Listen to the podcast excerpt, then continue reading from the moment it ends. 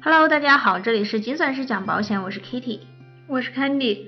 诶，我发现大家买保险时呢，都会有抱着这么一个心理，买保险买的是保障。那么谁呢，都其实不希望用到这份保障，因为用到的时候就是出事的时候。但是呢，万一不幸真用到的时候，还是希望赶紧能从保险公司拿到理赔金的。但是呢，实际中往往真的没有那么快，因为理赔上经常会遇到的情况就是，理赔材料没准备齐，一次又一次的修改资料，或者是事先压根儿就没留好所需的资料，提供不了；要么就是没有留意等待期出险，保险公司不赔；还有一种就是发生了重大保险事故，保险公司需要核查，时间就会久一点。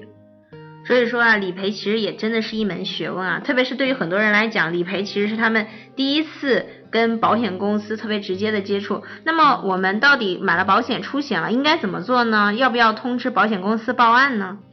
嗯，有些是需要的，有些不需要，特别是互联网保险，很多是不需要的。一般来说呢，对于涉及到第三者的意外伤害。或者是疾病意外导致的身故伤残这种大事，还有就是重大疾病，还有家财险这些难以确定或者是涉及第三方，就需要及时报案，同时要收集好相关的资料。对于像感冒发烧啊、支气管炎呐等普通的疾病的门诊住院，或者是不涉及第三者的普通意外伤害的门诊住院，这些都不需要报案。呃，那你能告诉我们为什么传统的保险公司都要求报案吗？那是因为传统保险公司这样做是为了客户能第一时间与保险公司及时建立联系，有助于提升理赔的时效性，帮助客户更容易拿到理赔款，同时也让客户不遗漏相关资料。嗯，我记得你刚刚说的意外险造成的伤害。要看是否涉及第三者，如果涉及到了第三者呢，那么就必须要报案了；不涉及到的第三者则无需报案。那么你能举个例子给我们讲讲，这到底是怎样一个情况吗？可以啊，比如说小孩不慎摔伤，然后去医院进行了伤口的清理处理，你说这种需不需要报案呢？嗯，这种好像是没有涉及到第三者吧？那我想应该是不需要报案。对这个就不用报案，因为这种小事故责任容易判定，就无需报案了，只需将理赔资料准备好，痊愈之后进行理赔就可以。呃，那咱们再举一个需要报案的例子吧。啊，比如小明购买了成人综合意外险，然后呢，他周末去海边玩，在路上发生了车祸，导致受伤。按照医生的要求进行的什么检查呀，头部 CT 检查、伤口处理、清理之类的，那这种呢就需要及时报案。他先要保护好现场，同同时及时向保险公司报案，以及报告给交通管理部门，而且需要开具事故认定书和调解书。注意啊，这种发生的涉及第三者的交通意外时呢，如果没有这两种书，理赔就会。遇到麻烦喽，呃，那咱们今天就来先说说这个理赔到底需要提供哪些基本的资料吧。一般呢，需要有一份理赔申请书，还有保险合同、被保人的有效身份证。其他的呢，需要根据各个险种、各种情况的不同来相应的提供资料。